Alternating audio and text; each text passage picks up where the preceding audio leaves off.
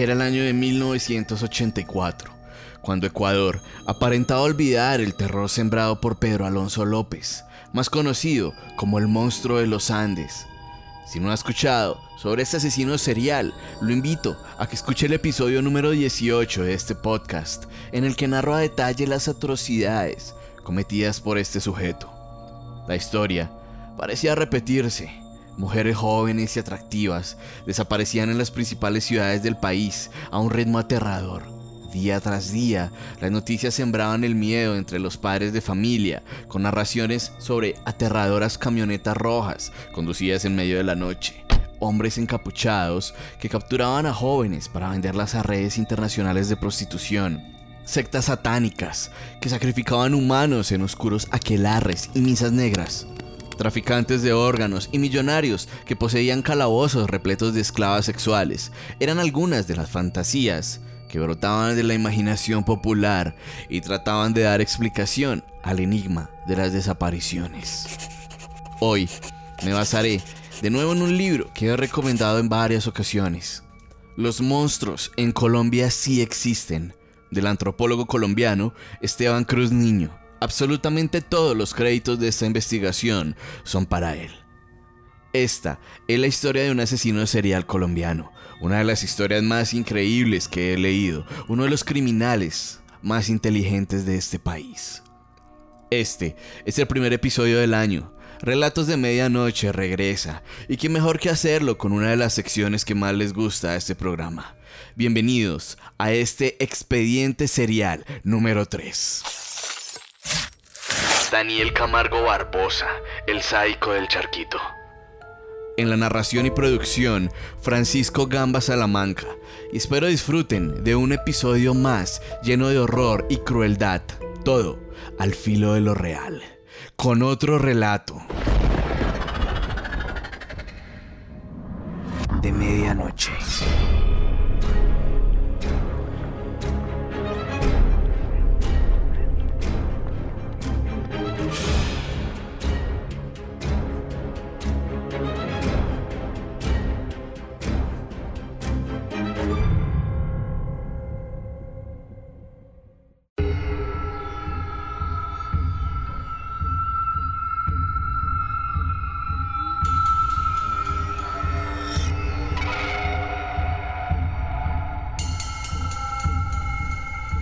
Primeros años de vida de los asesinos en serie colombianos tienen mucho en común. Están marcados por el maltrato y el abandono.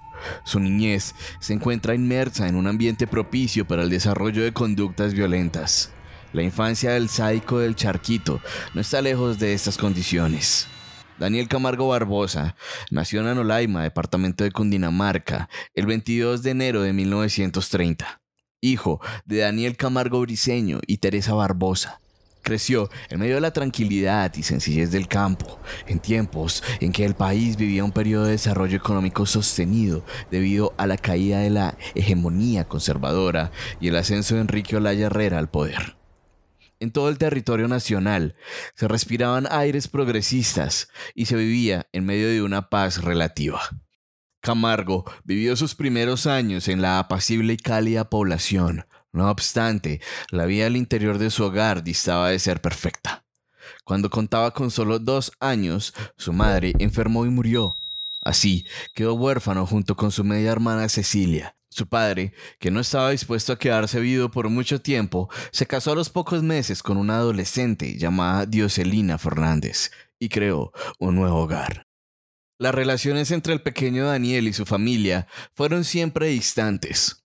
Su padre era un hombre apartado, recio e inmerso en sus negocios la mayor parte del tiempo, por lo que su comunicación con él era prácticamente nula. Esto creó en el niño profundos sentimientos de hostilidad hacia su progenitor. Como advirtió el asesino en medio de los interrogatorios, mi padre era una de esas personas con las que no se puede tener amistad porque si se le comentaba alguna cosa, adoptaba una postura como, con usted no se puede contar, usted, mijito, está perdido, lo cual me impedía llegar a él o hacerle algún tipo de confidencia. Estos desprecios golpearon la autoestima del pequeño, erosionaron su confianza y predispusieron el desarrollo de conductas psicopáticas. El niño se convirtió en un mentiroso compulsivo y embaucador y aprendió a manipular a los demás con mecanismos de defensa. Por otra parte, su madrastra aparecía en sus recuerdos como una imagen fuerte y maltratante, que prefería a su media hermana y lastimaba al niño física y psicológicamente. Mi madrastra me golpeaba con un rejo de esos de ganado, me quitaba los pantalones, me metía la cabeza en medio de las piernas y me castigaba las nalgas, mencionó, acongojado en medio de un interrogatorio. De esa manera, en la mente de Camargo se creó un fuerte odio y rencor hacia las mujeres. Tras vincular con el rechazo sus relaciones con el género femenino, esta característica de su personalidad fue en parte influida por el trato con su media hermana el cual, lejos de ser un lazo afectuoso, aparece en su memoria como un doloroso recuerdo. Mi madrastra y mi media hermana siempre estaban en mi contra. Es decir, eran aliadas. Ellas se entendían divinamente, pero a mí me rechazaban todo el tiempo. Situación que aumentó sus sentimientos de aversión hacia el género opuesto, que se manifestaban en su conducta violenta, en los juegos y en la provocación de graves disputas con sus compañeros de colegio. La respuesta de su madrastra frente a tal comportamiento no solo fue inadecuada, sino que le produjo un daño aún más profundo. Para castigarme, me quitaba los pantalones y me ponía unas enaguas de mujer, ropa interior de mujer. Yo me escondía en una habitación, pero ella, no contenta, llevaba a mis compañeros del colegio hasta donde me escondía y les decían, miren, me ponía de esta manera en una situación muy dolorosa. Así, sus sentimientos negativos se profundizaron, pues además de ser maltratado por las mujeres de la casa, se le humillaba vistiéndolo con prendas femeninas. Los años pasaron y el niño Iscolo fue convirtiéndose en un muchacho problemático. Su padre había formado una pequeña fortuna en el comercio y, al ver la cantidad de conflictos que tenía en el interior de su hogar, decidió enviar al joven Daniel a Bogotá para que estudiara bachillerato en un internado. A pesar de que fue matriculado en uno de los mejores colegios de la época, los resultados no fueron los esperados y su paso por el centro educativo, en lugar de enseñarle disciplina y mejorar su conducta, le generó más problemas y conflictos. Camargo llegó a la capital de la República a inicios de la década del 40. La ciudad era profundamente diferente a la villa de Anolaima donde se había criado empezando por su clima frío y húmedo y por el carácter desconfiado de los hombres y las mujeres que habitaban la urbe, que contrastaba con la sencillez de la gente de la pequeña población de la que provenía. Ingresó al Colegio Salesiano San Juan Bosco. Allí se interesó por la lectura y se destacó en las clases de latín, así como en los ejercicios de gimnasia americana. No obstante, al poco tiempo se enfrentó con algunas circunstancias que marcarían su existencia. El colegio era masculino y estaba dirigido exclusivamente por sacerdotes. Dentro de ese ambiente fue testigo de los abusos sexuales de algunos curas, lo que provocó en su interior un fuerte rechazo a la institución y a la autoridad. Una noche, un compañero y yo observábamos al hermano consejero con otro de nuestros amigos sobre las piernas, besándolo con pasión. Recordó con rabia en medio de uno de los interrogatorios. Debido a esta situación, huyó y le solicitó a su padre que lo cambiara de centro educativo, sin darle más detalles de lo sucedido. En consecuencia, volvió a estudiar en 1943 cuando ingresó a segundo año de bachillerato en el prestigioso Colegio Salesiano León XIII, ubicado en el centro de la ciudad. Aunque seguía interesado en la lectura, los idiomas y el deporte, su actitud ya no era la misma.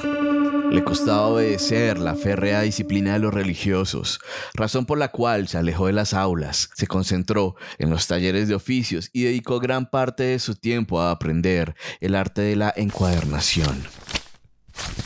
Pese a su gusto por los trabajos manuales, no aguantó más y dejó de asistir a clases guardaba un profundo resentimiento contra los sacerdotes debido a la contradicción entre la doctrina que se le intentaba imponer y los abusos sexuales que había observado. Mas, esta repulsión por el clero no surgió solamente a partir de sus experiencias escolares. Su propia media hermana había tenido un hijo con el párroco de Anolaima, lo que le causó un profundo sinsabor y aumentó su odio y resentimiento. Mi hermana Cecilia fue embarazada por el párroco del pueblo. Ese cura incluso me ayudó en un juicio que tuve, pagándome un abogado. rememoró el asesino en su celda al preguntársele acerca de su familia. Lejos de la academia y a la edad de 16 años, se dedicó a buscar trabajo entre las principales importadoras de electrodomésticos y se enganchó como vendedor puerta a puerta de marcas como General Electric, Olympic y Bloodman. Allí se dio cuenta de que era posible acceder a desconocidos entablando diálogos corteses y respetuosos. Aprendió a manipular los sentimientos y las expectativas de los demás para lograr sus propósitos. Y como todo buen vendedor, adquirió la capacidad de persuadir y exagerar los beneficios de sus productos. En medio de sus extensas jornadas de trabajo en las calles, conoció a Alcira Castillo, una bella joven con quien entabló una relación sentimental. Pasaron unas pocas semanas y el atlético vendedor le propuso que vivieran juntos. La chica aceptó y la pareja se unió en el año de 1957. A partir de este momento, Camargo se dedicó a mantener con esfuerzo su humilde hogar, pero sus ingresos no eran suficientes y en busca de mayores entradas recurrió al crimen, sin ningún reparo. En 1958 planeó y ejecutó el asalto a una modistería de propiedad de un conocido que le había enseñado el oficio de sastre. No obstante, debido a su inexperiencia, el crimen no resultó perfecto y fue capturado pocas horas después del robo. Por ser un delito menor, se le ubicó entre los presos menos peligrosos y escapó. En el momento que ingresé a la cárcel estaban los empleados saliendo. Aproveché un descuido y tomé una carpeta que estaba abandonada sobre un escritorio. Me la puse bajo el brazo, di la vuelta y salí con el grupo de funcionarios a la calle. De este modo, se convirtió en prófugo. Volvió a su casa ubicada en el barrio Eduardo Santos en el sur de Bogotá y empezó a buscar trabajo nuevamente. En 1962, un acontecimiento devastador condujo al joven vendedor más cerca del odio y de la violencia. Una mañana cualquiera salió de su hogar sin saber las desdichas que le aguardaban. Tomó el maletín en que amontonaba los catálogos de venta y se preparó para otra extensa jornada en las calles de la ciudad.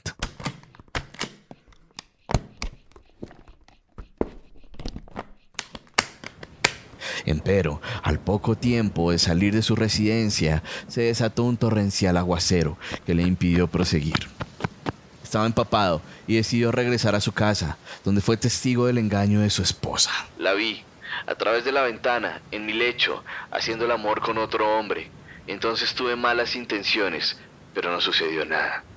Tuve el deseo de hacerle un daño, de vengarme, destruirla. Con todo y su dolor, el joven traicionado contuvo su rabia y esperó a que el desconocido se marchara para entrar en la vivienda y llevarse sus cosas sin decir ni una palabra.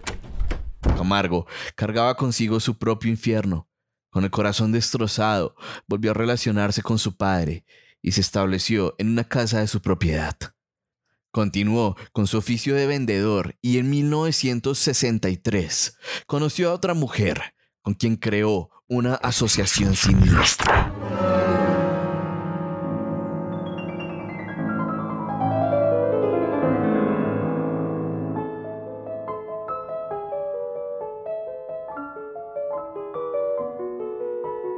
La chica trabajaba en la droguería Granada en el centro de la ciudad, era atractiva y un año más joven que él. Su personalidad sumisa y permisiva posibilitó que Camargo asumiera el rol de dominante de la relación y la sometiera poco a poco a sus caprichos. Cuando intentó tener contacto sexual con ella, se dio cuenta de que no era virgen, lo que le molestó profundamente. Sus sentimientos de odio entraron en conflicto, sus apetitos sexuales y sus ideales de pureza chocaron con la realidad. A partir de ese momento, utilizó su capacidad de mentir, su inteligencia y las técnicas de persuasión y manipulación que había aprendido en su oficio de vendedor para perpetrar los más horrendos crímenes.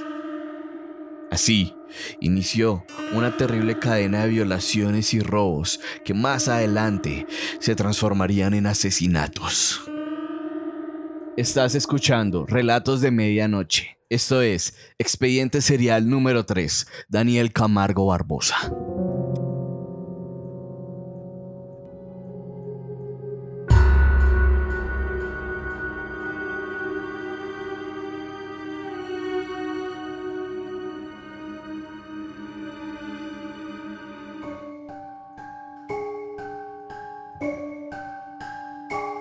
El despertar del sádico. Era el año de 1963 y Daniel Camargo Barbosa consiguió a su pareja perfecta. Él era dominante y manipulador, ella sumisa y complaciente. Poco a poco erosionó con maltratos la débil voluntad de la mujer para convertirla en su esclava.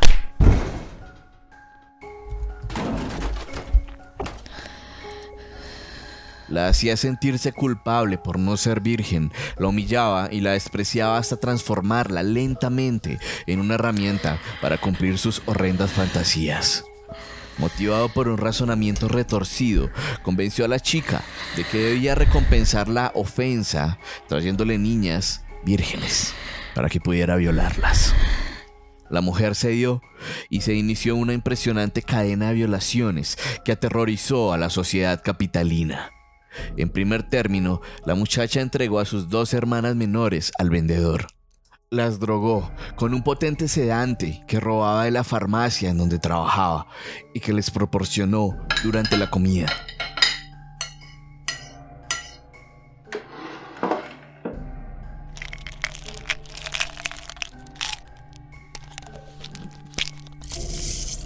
Una vez inconscientes, se las facilitó a Camargo con el fin de que las ultrajara durante horas en su propia casa. A pesar del crimen, el apetito del sádico aumentó y le dijo que si le traía más vírgenes podría casarse con ella, de lo contrario la abandonaría se inició una rutina que con el tiempo adquirió una dinámica frenética. La mujer, apodada por la prensa como la Dama de Azul, utilizaba un vestido similar al de las empleadas de los almacenes de cadena para engañar a sus víctimas. Buscaba niñas entre 10 y 14 años en los principales supermercados de la ciudad y trataba de que cumplieran con el perfil exigido por Camargo, inocentes y bellas. La mecánica era siempre la misma. Una vez localizada la niña, él esperaba la salida y la interceptaba hablándole severa y groseramente. Decía que la habían descubierto, que era una ladrona y que debían hablar con la supervisora del almacén.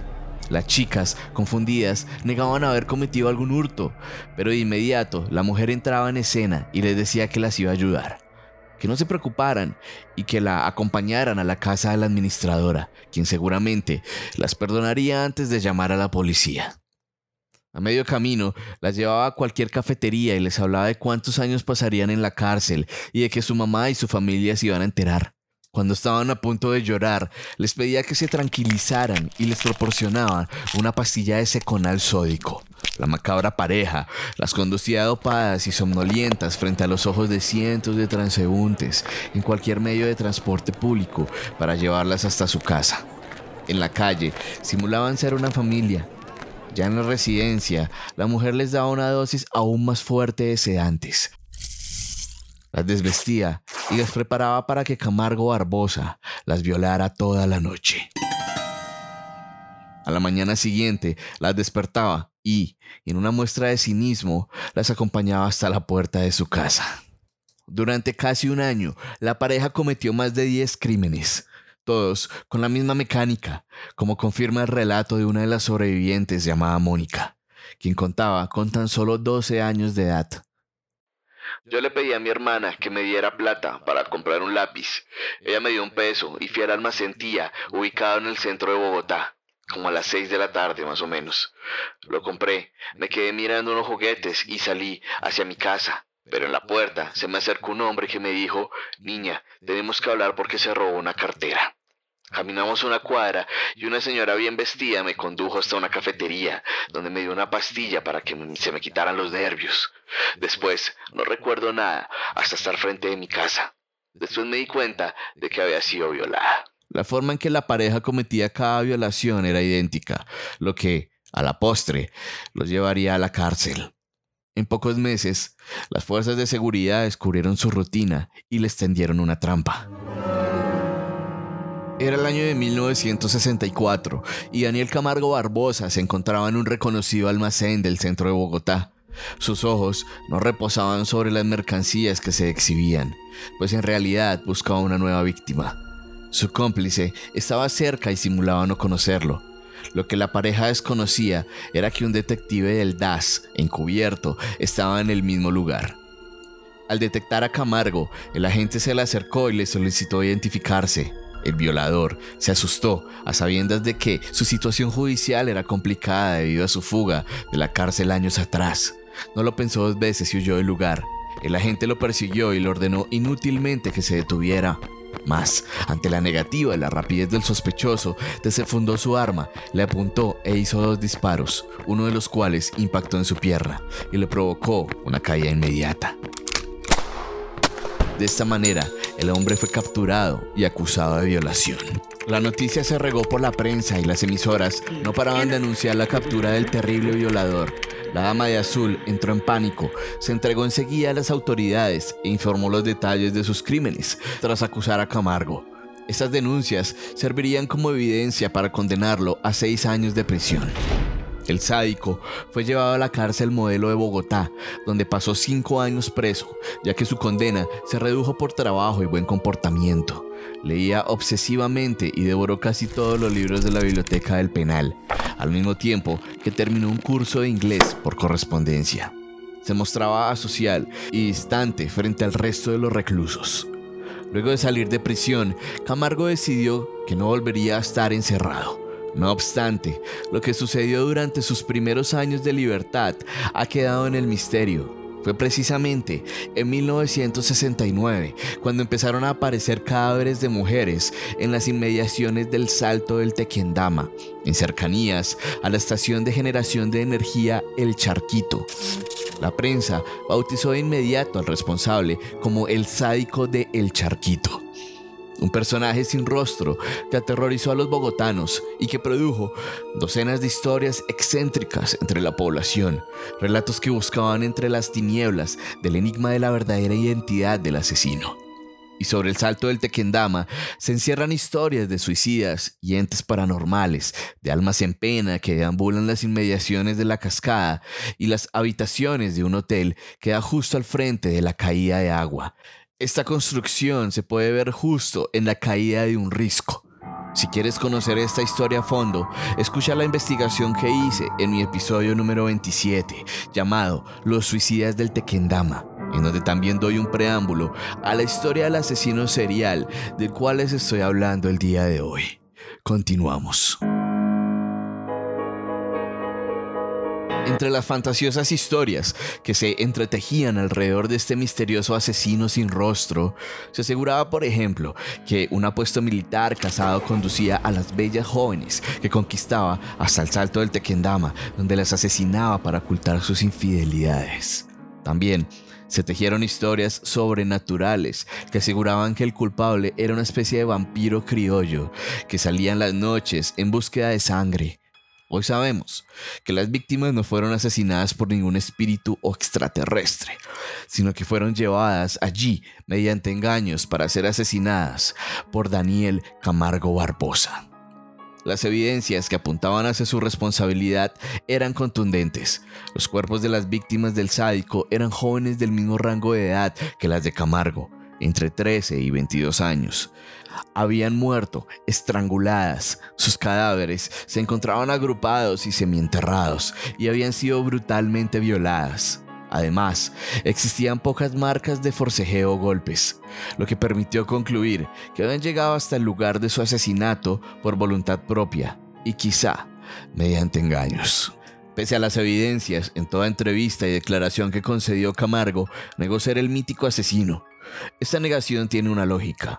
Si tenemos en cuenta que su personalidad resalta por su mitomanía y su capacidad de manipulación y por qué, de haber reconocido ser el sádico, sus crímenes le acarrearían una segunda condena y otros años privado de la libertad. Con todo, y los esfuerzos de la policía y el DAS, el asesino del charquito nunca fue capturado y los cadáveres dejaron de aparecer de un momento a otro. Al parecer, los apetitos del brutal homicida se habían saciado. No obstante, Camargo no había frenado en sus criminales acciones, sino que se había marchado con sus siniestras obsesiones hacia otras tierras. Decidió dirigirse a la costa caribe y establecerse en Barranquilla, en busca de nuevos territorios para desatar su orgía sangrienta. Durante los primeros días tuvo que dormir en la calle, pero al poco tiempo compró algunos protectores para pantalla de televisor en una distribuidora de electrodomésticos. Cargaba consigo una maleta negra y recorría las calles de Barranquilla con el novedoso producto. Con el tiempo, alcanzó cierta comodidad, sin embargo, en su interior bullían pulsiones y deseos que lo llevarían a violar y matar de nuevo. Tales acabarían con la vida de al menos una docena de mujeres y lo conducirían de regreso a la cárcel. En este momento, el homicida se volvió rutinario definió una misma mecánica criminal, marcada primero por el engaño de sus víctimas para llevarlas a un sitio apartado, luego la violación y finalmente por el asesinato. Como es visible en el relato de uno de sus crímenes de Barranquilla, extraído de su diario.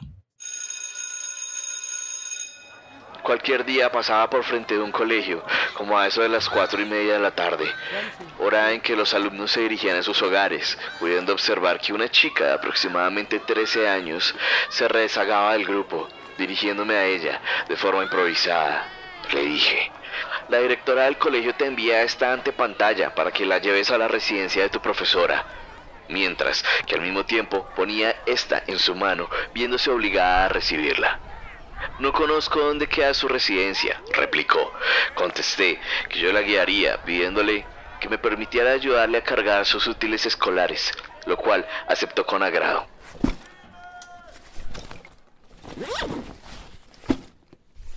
Caminamos hasta el final de la avenida, desde donde se podía apreciar el comienzo de un lugar boscoso.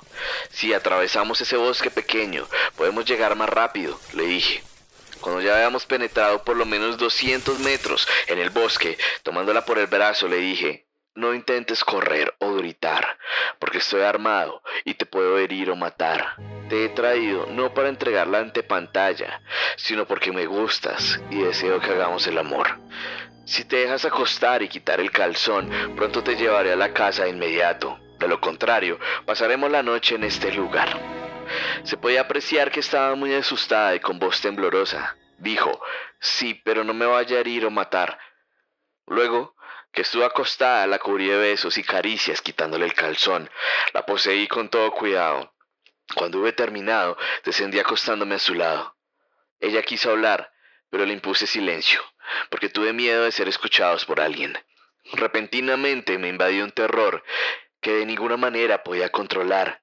Vinieron a mi mente los seis años de reclusión, la monotonía propia de las cárceles, la horrible sensación que se ha perdido de la libertad. Recordé que mi fotografía estaba en el álbum dedicado a los violadores que se buscaban, siendo que nada había cometido. No, de ninguna manera. No podía permitir que esta chica me identificara. No podía dejar evidencia. Tenía que suprimirla nuevos besos, más caricias y otra posesión. A continuación, imprimí constante presión sobre su tráquea hasta que dejó de respirar. Miré su rostro, sus ojos estaban fijos, estaba inerte. ¿Qué había hecho? Debía escapar rápidamente. Me subí el pantalón y huí del lugar. Aunque nunca sabremos la cifra exacta, es muy probable que Camargo haya asesinado a al menos 17 mujeres en la capital del Atlántico, donde fue capturado en 1974, cuando intentaba enterrar a una de sus inocentes víctimas. Un policía que patrullaba por una carretera aledaña a la ciudad observó a un hombre delgado que metódicamente arrojaba tierra en un lote baldío. El agente, extrañado por la conducta del desconocido, descendió de la motocicleta y se acercó al sospechoso para observar horrorizado que intentaba sepultar el cuerpo de una niña.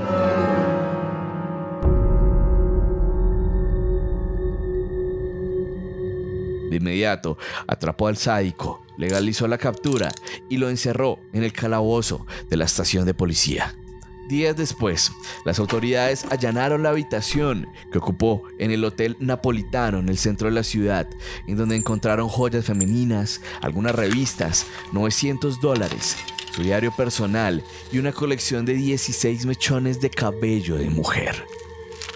Camargo fue juzgado y sentenciado a 30 años de prisión por el asesinato de Liliana Jaramillo Lopera y, en primera instancia, fue llevado a la cárcel de Bucaramanga Allí, los investigadores lograron conectar al sádico con 11 muertes en Barranquilla y con los homicidios del Charquito, lo que sumaba al menos una treintena más de muertes.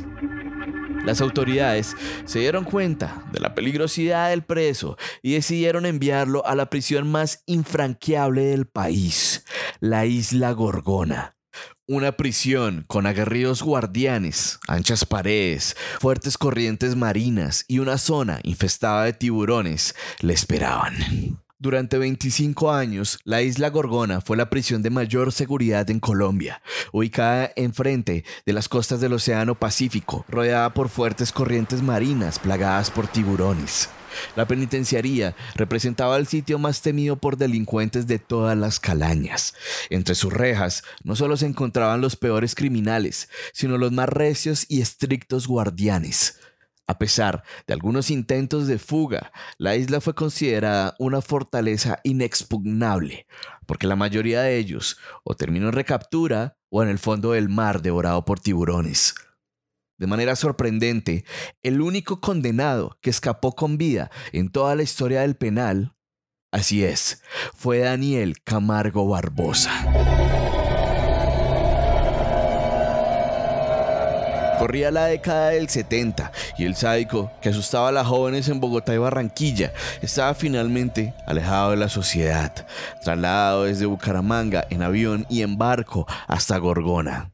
Allí se mantuvo como un hombre seco y sereno, esquivó la compañía humana y rechazó cualquier amistad con los demás reclusos. No obstante, en poco tiempo obtuvo reconocimiento de sus carceleros.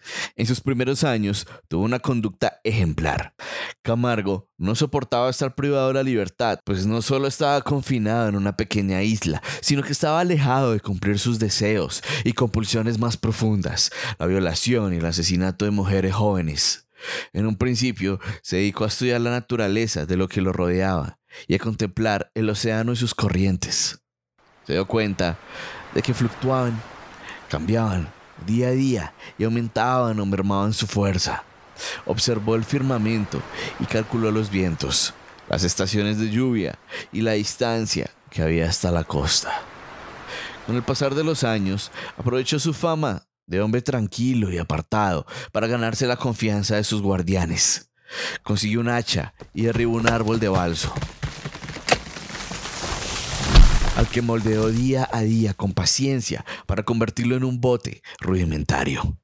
Cada vez que podía, se acercaba al madero con sigilo y trabajaba durante algunos minutos sin hacer ruido ni ser descubierto. Varios meses después, unos guardianes que realizaban un control de rutina encontraron la arcaica embarcación y la llevaron al patio central de la prisión. Allí, el director se quejó de la actitud de algunos reclusos que intentaban escapar y le recordó que estaban rodeados por cientos de tiburones hambrientos y fuertes corrientes que los alejarían de la costa y los llevarían a una espantosa muerte en alta mar. Ordenó que llevaran la canoa al centro del patio y que se destruyera por la mano de los propios presos. Camargo se ofreció con entusiasmo para acabar con su propia creación y así ahuyentó cualquier sospecha sobre él.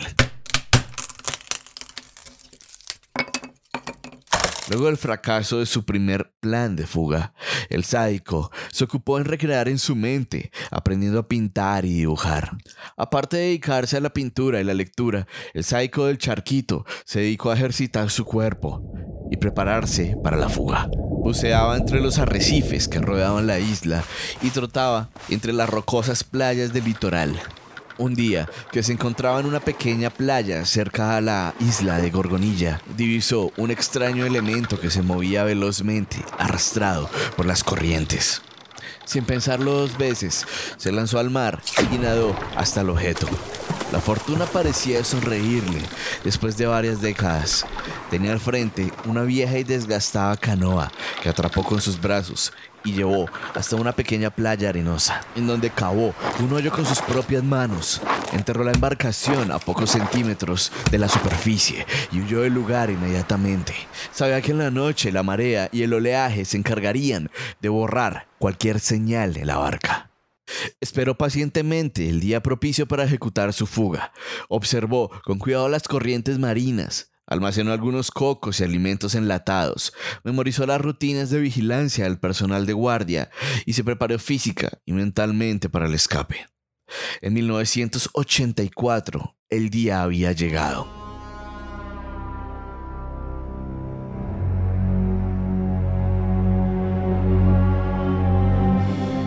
Todas las condiciones estaban dadas. El asesino calculó la hora en que la corriente cambiaba hacia el sur, pues sabía que lo buscarían al norte, dirección hacia la que se movían regularmente las aguas. Aprovechó una distracción de la guardia, desenterró la canoa y se lanzó al océano. Remó con todas sus fuerzas y, tal como lo había calculado, el mar lo llevó hacia el sur. Un par de horas después estaba en alta mar. No había alrededor algo diferente al cielo y al océano. El oleaje era tranquilo, lo que le daba la posibilidad de maniobrar con poca fuerza. Se alimentó de los cocos y enlatados que había guardado. Se ubicó gracias a las estrellas y a los barcos con que se topaban el horizonte, pues se trataba de embarcaciones de mediana magnitud, de las cuales sabía que solo podían transitar las rutas costeras que conectaban a Buenaventura con Tumaco. Mientras tanto, en la prisión no se realizaron búsquedas minuciosas ni se movilizaron hombres para recapturar al sádico. Al no encontrar señas del recluso y desconocer la existencia del bote, el director declaró ante los medios de comunicación que a Camargo Barbosa se lo habían comido los tiburones. Unos meses después, en 1985, el Ministerio de Justicia, Enrique Parejo González, decidió cerrar la penitenciaría para convertirla en un parque natural como respuesta, desde muchos lugares del país se solicitó que la prisión no se clausurara, sino que se utilizara para encerrar a los peligrosos narcotraficantes que empezaban a aterrorizar el país. Entre los argumentos esgrimidos por generales y editorialistas estaba su efectividad comprobada, pues inclusive el sádico del charquito había sido devorado por los tiburones cuando tomaba un baño de mar. Lejos de las creencias de la opinión pública, Camargo no estaba en el estómago de un tiburón y dos días después de su fuga se dirigía hacia tierra firme. Desde la barca había identificado un grupo de casas que se extendía sobre la línea verde que formaba el continente. Se dirigió hacia esa dirección y halló la desembocadura de un río, Retomó la corriente, algunos metros, tocó tierra, descendió de la imperfecta embarcación, estiró sus brazos y lanzó al viento un grito de alegría. Era de nuevo un hombre libre. Esperó unos pocos minutos, puesto que sabía que en algún momento alguien transitaría por la zona. No se equivocó. De repente, un hombre se le acercó en una canoa y lo llevó hasta un poblado situado a pocos kilómetros. Allí pasó la noche y se dedicó a jugar con los niños de la aldea. Más tarde, le pagó un guía para que lo condujera hasta el municipio de Bolívar, en el departamento del Cauca. Una vez en el pueblo, Camargo Barbosa le entregó algunos billetes al guía y tomó un bus en dirección a Ipiales en la frontera con Ecuador, ya en el borde del país, caminó con despreocupación frente a las oficinas de migración de los dos países. Cruzó el puente de Rumichaca y se alejó para siempre de Colombia. En la ciudad de Tulcán buscó un hotel barato en donde se alojó por dos días y recorrió la ciudad, el mercado y los alrededores del cementerio en busca de una nueva víctima. Había esperado por ese momento durante años. Soñaba con esto. Sin embargo, decidió marcharse pues temía que lo buscasen las autoridades del otro lado de la frontera. Tomó un bus y se dirigió a Quito. En la capital ecuatoriana se dio cuenta de que no tenía dinero, razón por la cual partió a Guayaquil con sus últimos ahorros. Sabía que en esa ciudad podía dormir en la calle debido a su clima cálido. Una vez allí, se las ingenió para sobrevivir se dedicó a su antiguo oficio de vendedor ambulante y tan pronto pudo empezó a matar, con lo que desató la más horrenda orgía de violencia y muerte que han vivido el principal puerto de Ecuador. Violó, torturó y asesinó por lo menos a 80 mujeres en pocos meses. Como dije en la introducción de este episodio, el asesino desató un mar de hipótesis en las que se hablaban de camionetas rojas que secuestraban mujeres, hasta incluso circularon algunos testimonios de supuestas víctimas que decían haber sido atrapadas por hombres rubios de acento italiano y llevadas hasta un barco de bandera extranjera en alta mar, donde las habían sometido a crueles rutinas de prostitución. La noticia alarmó tanto a la población como al mismo gobierno ecuatoriano, que ordenó las fragatas de la Marina de Guerra buscar al otro barco fantasma a lo largo de la costa pacífica. Sin embargo, nunca se encontraron pruebas de algún navío cargado de mujeres ni pista sobre camionetas amenazantes o encapuchados. No obstante, un hecho casi fortuito daría la pista para develar el misterio. Un policía decidió salir a patrullar. Siendo las 6 y 30 de la tarde, justo cuando el calor del día empezaba a disiparse y una brisa refrescante aplacaba el bochorno, patrullaba en la ruta que une Guayaquil con Daule, una población de aproximadamente 85 mil habitantes. Observó a un hombre solitario que cargaba un bolso negro bajo el brazo. Algo le atrajo, pues no era frecuente que una persona sola transitara por aquel paraje, así que decidió acercarse y abordarlo. Se dio cuenta de que se trataba de una persona mayor y le solicitó su cédula de identificación. Al revisar el documento, notó que la foto del sujeto era borrosa y que el nombre del sospechoso era Carlos Manuel Honorio Solís Bulgarín. Le preguntó por el contenido del maletín que cargaba, a lo que el desconocido respondió con tranquilidad, es la ropa de mi hija que estudia en Esmeraldas. El policía desconfiado revisó el bolso, en donde encontró unos jeans apretados, una blusa y varios anillos y pulseras, además de una cédula de identidad que correspondía a una mujer joven. El hombre parecía una persona educada y colaboró en todo momento con el policía. Al no tener ningún arma o elemento sospechoso, el agente le ofreció llevarlo en la moto hasta la ciudad. El sujeto aceptó gentilmente, no sin antes sacar algunos papeles que llevaba consigo y arrojarlos al piso. Varias horas después, mientras comía junto a su familia, el policía decidió leer el diario cuya primera plana exhibía la fotografía de una de las desaparecidas. Un sudor frío recorrió su espalda. Era la misma chica que figuraba en la cédula de identidad que había observado en el interior del bolso de aquel viejo amable y cortés con quien se había tropezado en la mitad de la carretera. A la mañana siguiente, luego de una noche de insomnio y nerviosismo, el policía tomó su motocicleta y buscó el lugar donde había recogido al desconocido. Allí encontró los papeles que había arrojado. Estaban húmedos y mecidos por el viento a la vera del camino, pero los archivó cuidadosamente y un par de días después los introdujo en la carpeta de evidencias. Un silencio incómodo invadió el aire entre el calor y la modorra del mediodía. Lo teníamos, exclamó apresurado el coronel. De inmediato se realizó un retrato hablado que se envió a todo el país, acompañado del nombre del presunto asesino, Carlos Manuel Honorio Solís Bulgarín. Comenzaba el año de 1986 y no había ningún oficial que no conociera las señas del sospechoso. Días después, el 26 de febrero de ese año, dos policías patrullaban por la avenida Los Granados de la ciudad de Quito, cuando de repente algo causó su interés un extraño de aproximadamente 55 años que caminaba lentamente y cojeaba, aunque reflejaba serenidad. La escena parecía anormal, ya que se encontraba solo en medio de un sector poco concurrido y cargaba un maletín negro bajo el brazo. Además, era de condición atlética, descripción que concordaba con la del hombre más buscado del país. Se le acercaron y el sujeto le saludó con deferencia. Le solicitaron que les dejara ver el contenido de la maleta y su documento de identidad.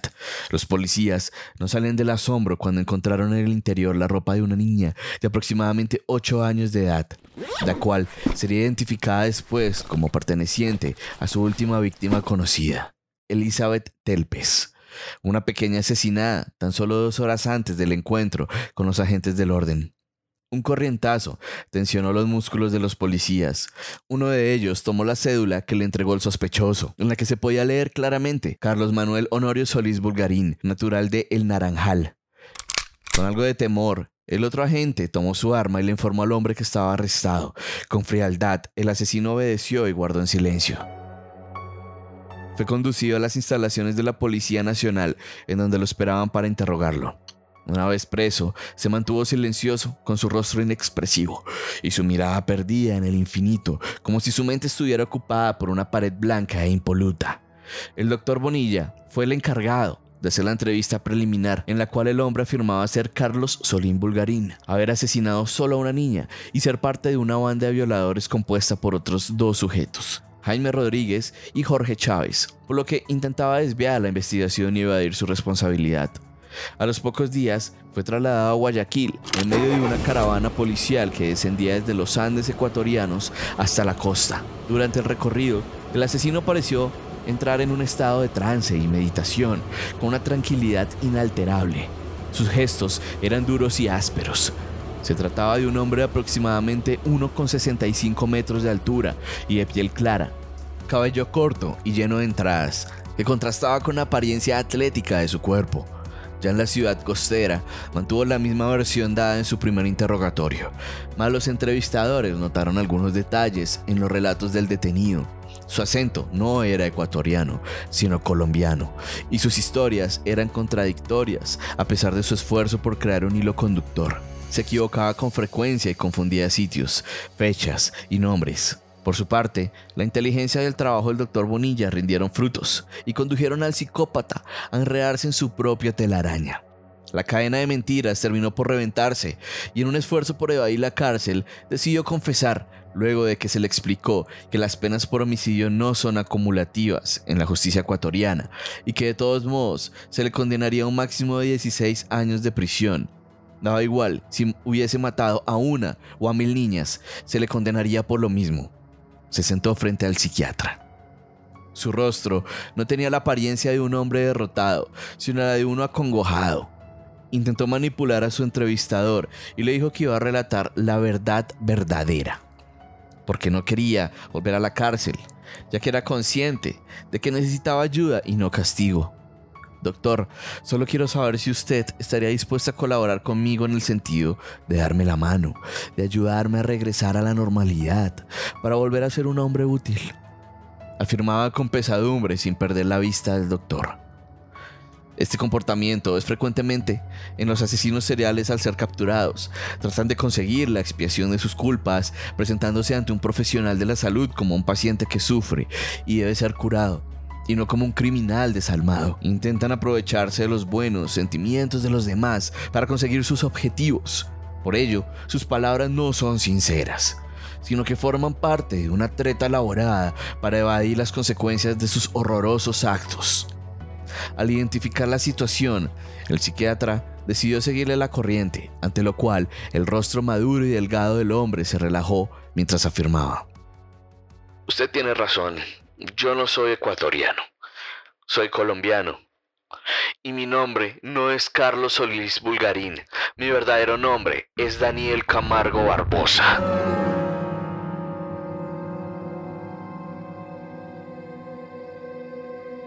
Una masa enardecida esperaba con piedras a las afueras de los juzgados, mientras docenas de familiares de las víctimas pedían justicia pero pese a la movilización ciudadana, no existió poder humano que aumentara la condena del horrendo asesino.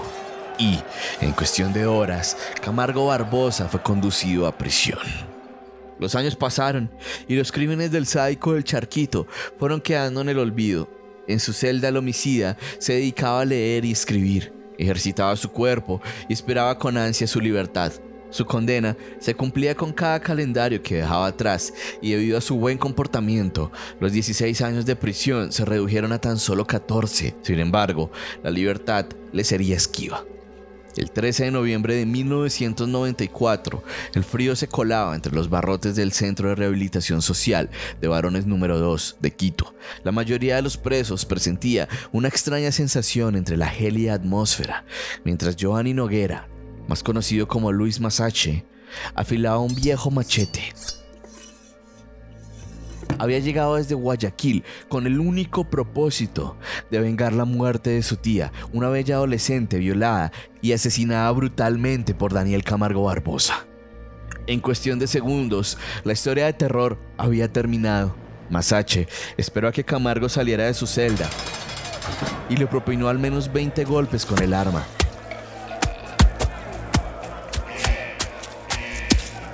Una vez desfallecido sobre un charco de sangre, el preso le cortó la oreja y la exhibió como un torero a los guardianes del penal, quienes lo atraparon de inmediato y sin mayor resistencia. Así concluyó la vida de uno de los mayores asesinos seriales de la historia. En el momento de su muerte, Daniel Camargo Barbosa cumplía 12 años de prisión y amenazaba con salir en pocos meses a la calle. Había vivido casi la mitad de esos 59 años tras las rejas después de haber asesinado al menos 180 mujeres en Colombia, Brasil y Ecuador. Su vida, como la de otros infames personajes de los que he hablado en este podcast, son una muestra de la incapacidad de nuestras sociedades para proteger a nuestros niños y niñas. Tanto las páginas dedicadas en este libro de Esteban Cruz Niño, tanto como mis palabras, espero que algún día sirvan para salvar a inocentes, evitando que se trunquen sus sueños y esperanzas con nuevos castigos e investigaciones a sádicos y violadores.